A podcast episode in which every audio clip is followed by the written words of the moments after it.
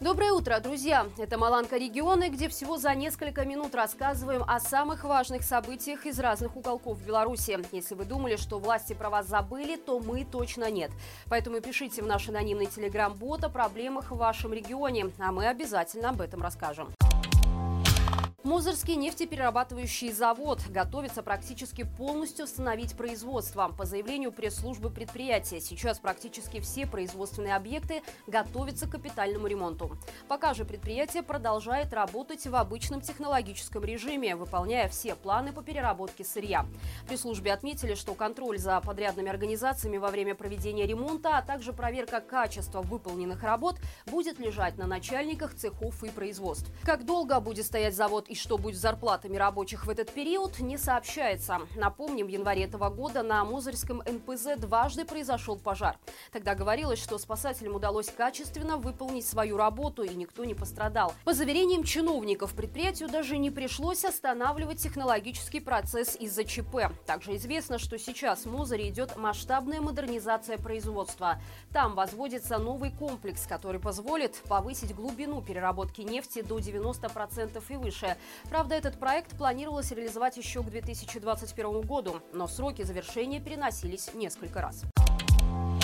На белорусско-российской границе перед пунктом пересечения Красная Горка образовалась очередь из грузовиков. Об этом в чатах для грузоперевозчиков пишут сами дальнобойщики. Водители сообщают, что машины стоят уже примерно в 20 километрах от границы. Судя по сообщениям из чата, чтобы дождаться проезда, придется стоять около суток. Что случилось и почему вдруг на белорусско-российской границе начали образовываться заторы, не знают даже сами дальнобойщики. При том, что в сторону Беларуси очередь небольшая. Нужно отметить, отметить, что 2 марта на этом же пункте пересечения границы уже образовалась очередь около 10 километров, но была как раз в сторону Беларуси.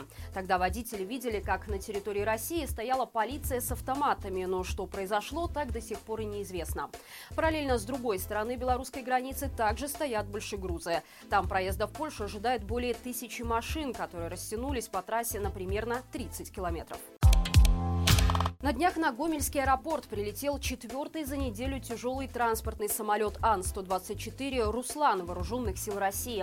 Сразу после этого в Гомельском районе была замечена колонна военной техники, состоящая из пяти тягачей без регистрационных знаков, которые могли перевозить по четыре ракеты для комплексов С-300-400. По сообщениям очевидцев, колонна двигалась в сопровождении ГАИ Беларуси в направлении аэродрома Зябровка. Именно там в последнее время фиксировалось постоянное развитие инфраструктуры инфраструктуры и строительства новых насыпей для установки ракетных комплексов. Силовики провели масштабные обыски в нескольких музеях Полоцка и задержали 8 сотрудников. Об этом сообщает наша Нива со ссылкой на свои источники. Под удар попал Национальный историко-культурный музей-заповедник и его филиалы. Правозащитники сообщают, что среди задержанных заведующая научно-экспозиционным отделом и бывший директор заповедника Тамара Джумантаева, новополоцкие фотографы Кирилл Смоляков и Игорь Супраненко, а также кандидат философских наук, сотрудник музея книгопечатания в Полоцке Игорь Бортник. В частности, у некоторых задержанных забрали компьютерную технику. Им инкриминируется якобы распространение экстремистской информации, комментарии, лайки и остальные противоправные в современной Беларуси действия. Журналисты «Зеркала» попытались узнать, что сейчас с людьми, чьи фамилии стали известны правозащитникам. Однако телефоны сотрудников не отвечают, а в самих музеях сообщили, что их нет на рабочем месте и когда появятся, неизвестно.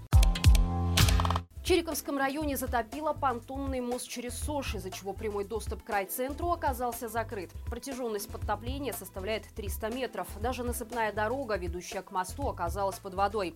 Напомним, основной автомобильный мост в Черекове по улице Болдина был закрыт на реконструкцию в октябре 2022 года. В 300 метрах ниже по течению реки в ноябре того же года был возведен понтонный мост. Из-за сложившейся ситуации даже было созвано экстренное совещание комиссии по чрезвычайным ситуациям ситуациям при Чериковском райисполкоме. В итоге был организован объезд переправы через город Кричев и Славгород. Правда, в самом Кричеве и вовсе введен режим чрезвычайного положения. Сильное поднятие грунтовых вод стало причиной массового потопления улиц и жилых домов в городе. Сейчас сотрудники водоканала пытаются откачивать лишнюю воду и вывозить. Паводок принес неудобства и в Вилейке. В городе потоплен мост возле центрального пляжа, а подъездную дорогу к нему размывает прямо изнутри. Глубина некоторых луж посреди грунтовой дороги приближается к полуметру. В Пуховическом районе рыбак снял последствия разлива реки Птич. Вода пробила себе путь через грунтовую дорогу, причем так, что восстановить ее будет возможно только после полного ухода воды. Это все на сегодня. Напомню, что мы есть во всех соцсетях, в том числе и в Телеграм, поэтому обязательно подписывайтесь, чтобы оперативно и в более коротком формате получать информацию о происходящем в Беларуси. Но не забывайте, что наш канал объявлен экстремистским, а значит проявлять активность под нашими видео нужно крайне осторожно. До встречи завтра и живи Беларусь!